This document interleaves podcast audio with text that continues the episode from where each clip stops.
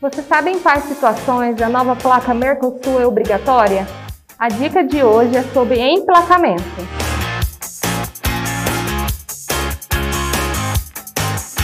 Olá, meu nome é Juliana, sou auxiliar administrativo do Grupo Salinho.